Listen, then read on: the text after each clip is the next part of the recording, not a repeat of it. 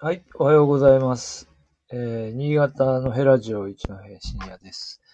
えっ、ー、と、今日はあ、ちょっとスタート遅くなってしまいましたけども、ナンバ先昨日、あの、ちょっとお話しした通りで、えー、ナンバーで言うと今日はですね、100というですね、100回目なんか話、なんか特別なことをやるかどうかっていうことを考えていたんですけど、まあ考えるだけで、えー、そのまま、え100回目に突入したという感じなんですが、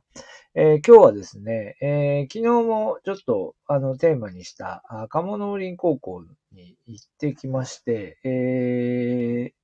で、あの、まあ講演があったんですけど、行ってきて、帰ってきて、あ行ってみたらですね、いろんなことが分かりまして、意外とこう奥が深かったっていうので、えー、少しお話ししてみようということです。で、えっ、ー、と、写真に入れましたこの銅像の方ですね。この銅像の方はですね、赤、赤星智輝という人で、まあもちろんこれ人も行ってみて、えー、発見した銅像。そして銅像の裏側に書いている文字を見ても全然わかんなかったんですけど、えー、ちょっとこの辺の話をしてみようと思います。で、えっ、ー、と、昨日お話しした通りで、えっ、ー、と、鴨農林の、え、高校の、え、門ですね。もうあの、ほあの、今こう車で出入りするところが、まあメインになっちゃっているので、なんというかこうちょっとシンボリックなものなんですよね。この門というのも。その人が出入りするこう、幅としては狭いこう門なので、えー、まあ生徒の出入りには使われているみたいですけど、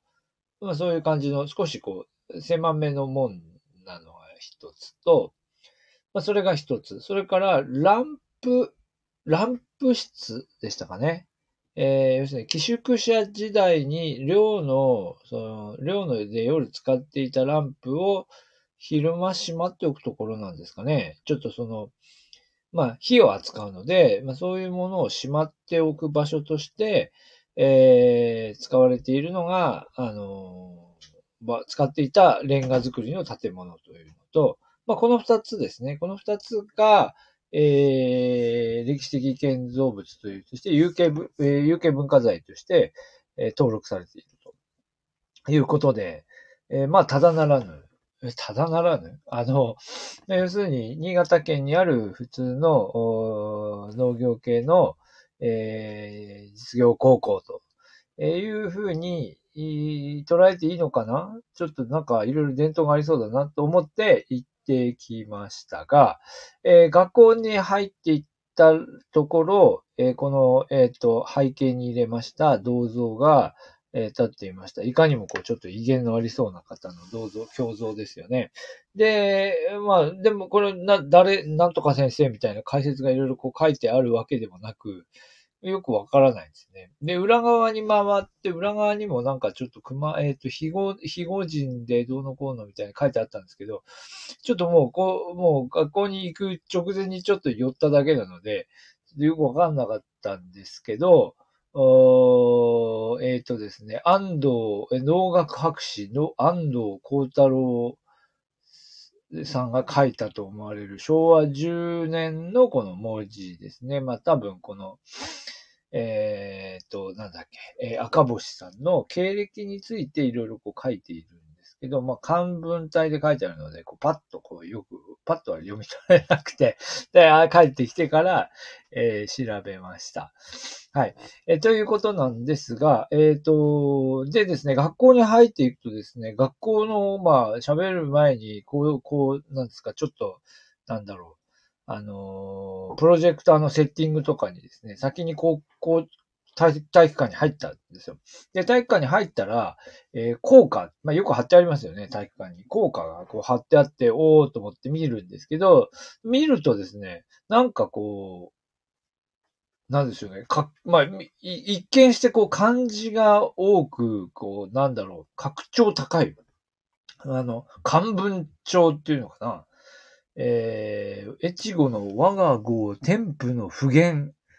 大空浸して、えー、ちょっとよくめな。えー、欲度の、お欲度のタイヤを貫く水や、我らは集いて教えの庭に、努めん農林学の道を。いや、まあ、そう、ある、ありますかね。まあ、この後もずっと続くんですけど、5番まであって、なんかすごい、こう、一見してこう、漢字が、えー、多い、えー、そしてちょっとこう、古文帳の、古文、古文っていうか、古い、古文じゃないな、文語体ですね。文語帳の歌詞だなと思って、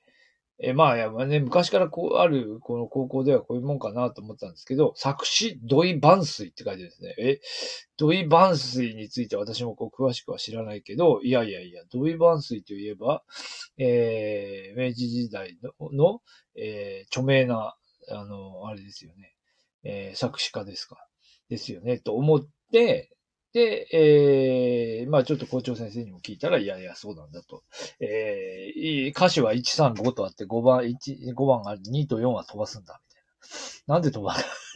なんで飛ばさない？多分覚えられないのかな。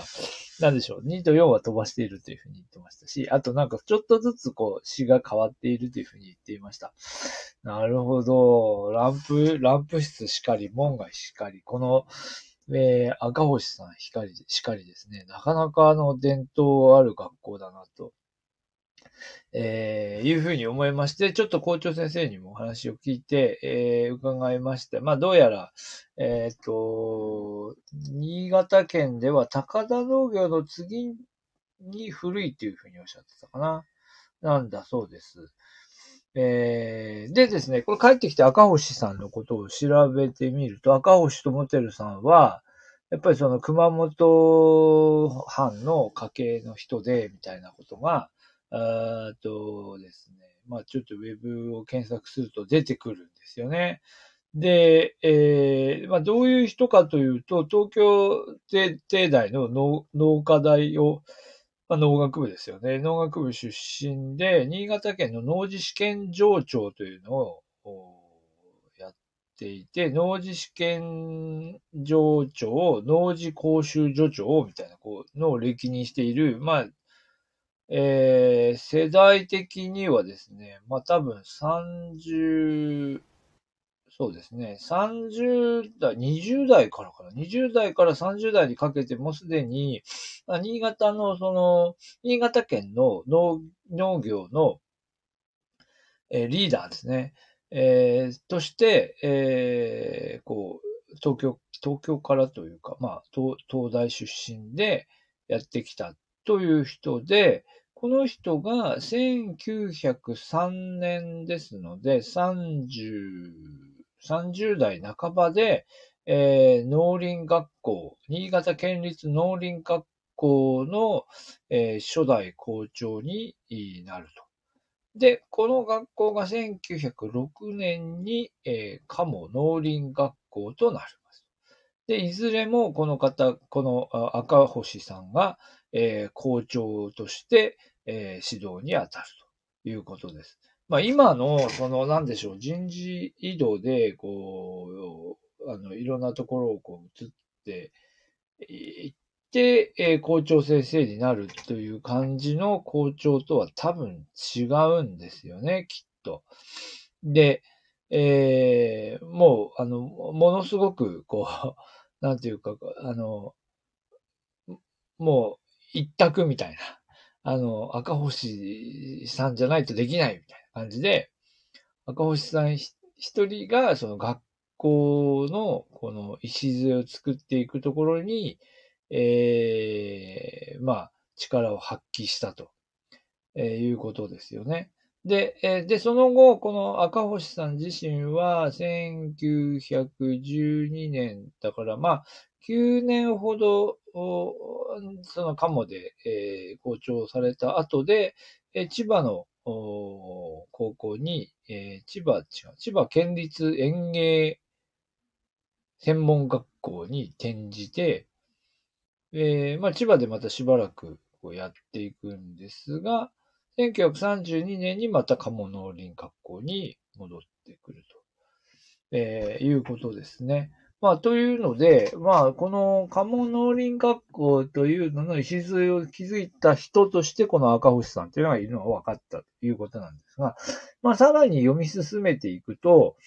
えー、まあ、先ほどのこの寮、寮、あの、ランプを使った寮生活みたいなのも、どうも赤星さんが、いる時代に確立していったもので、全寮制で寄宿舎訓練を重視したと、えー、いうことも書かれています。えー、まあ、という、まあ、教育スタイルを確立した人でもあると。えー、いうことなんですね。で、だから、その、まあ、多分門を作った時代もこの赤星さんであり、ランプを作ったのも赤星さんでありということでしょうかね。うん。まあ、ということなんだと思います。で、で、その後のことなんですが、その後、鴨農林は、えー、鴨農林学校ですか？えー、鴨農林学校は、あ静岡の農学校、愛知の農学校とともに三大農学校と呼ばれ、全国から生徒が集まったと。まあ、というぐらいで、あの、こう、評判が高い農学校であったと。そういうことで。これ、こういう時に札幌農学校っていうのはどうどういうポジションだまあまあ、北海道大学にもなってるのか。まあ、いずれにせよ、そのね、農学校としての地位を、えー、鴨農林学校は確立していくと。えー、で、で、その後、この学校を農専、農林専門学校に昇格させると、この辺の背景ちょっとよくわかんないんですけど、農林専門学校に昇格させようという運動が始まり、そして、1945年、まあ、戦争末期に、えー、農林専門学校の設立が認可される。まあ、1945年の2月にですからね。それだけこの、なんでしょうね、農林専門学校を作るということは国の政策にも、まあ、合致しているというか、あいうことだったのかもしれないですね。1945年に、えー、農林専門学校で、になりますと。えー、いうことで、その段階では名前が今度、新潟県立農林専門学校、もうカモが取れて、もう新潟の県立農林専門学校に昇格すると、えー、いうことになったということですね。で、その後、紆余曲折を経て、40と、高校はまあ、高校も申請になり、えー、まあ、要するに学生が変わっていくんですけど、この時に、えっ、ー、と、農林学校がこの後どうなってちょっとこの辺の経緯がちょっとはっきりわかんないんですけど、えっ、ー、と、の、鴨農林学校の、えー、元々のその、鴨農林学校もそのままあ戦後残り、鴨農林高校として、えー、今の場所に残ると。いうことになりまして、そして同時に、えっ、ー、と、同時にこの鴨、違う違う、新潟農林、えー、新潟県立農林専門学校というのが、あまあ、こう国の国立大学に引き取られる形で、えー、新潟大学の農学部になっていくということで、だから新潟大学農学部が、まあ、こう、ここの今私が読んでる記事では母体というふうに書いていますけど、多分、直接的には、あの、連続、連続性はないんだと思うんですよね。あ今日直接的というか、形式的には連続性はないのかなと思いますけど、多分こう、元のなる、元となる、えー、ところは、この戦前に、えー、戦中、戦前、戦中か、戦中最後にこう確立されていく、あの、認可された農林専門学校という、その、えー、のが母体となって新潟大学の農学部になっていくいうことですよね。えー、多分そういう、そういう流れなんだと思います。えー、まあ、というわけで、まあ、の、あの、実は鴨、まあ、なんか鴨農林っていうぐらいなので、普通の、その農業、いろんな地域にある農業高校の一つというのでは、ひょっとしたらないのかもなと思って、えー、行ったのですが、ああいろいろこう見てみると、どうやら、どうやらそういう、こう、あの、新潟県を、まあ、代表する。新潟県もね、農業系の高校がたくさんあって、一つ一つ調べていくといろんな歴史があるのかもしれませんが、まあ、鴨農林学校は、どうやらそういう意味では、えー、歴史あるこう、なんですか、新潟の農業教育、林業、農業教育、林業教育の、えー、まあ、あの、パイオニアとしての存在であるとということが分かりました。えー、昨日はですね、農業高校、まあそのランプ室をちょっと見に行く時間はなくて、えー、そう、そう、なんかちょっと、あの、学校の中にあるんだそうですが、やっぱりほとんど、あの、使われていないというか、えー、普段何かを展示して、こう、いつでも見られるようになってるとか、そういうことでもなさそうでしたね。あの、まあ、また次機会があれば見せていただければなと思いますけど、えー、まあ、ということでした。えー、鴨市内には昨日ほとんど入らずに、えー、帰ってきまして、えー、っと、どうだったっけ？はい。あの、鯉のぼりね、あったと思うんですけど、見ないで帰ってきちゃいました。で、あの、あれですね、なんか、田上の道の駅ってね、いつできたんですか？あれ、あとすごく新しいのができていて、あと道もあれ新しく通ったんですね、きっとね。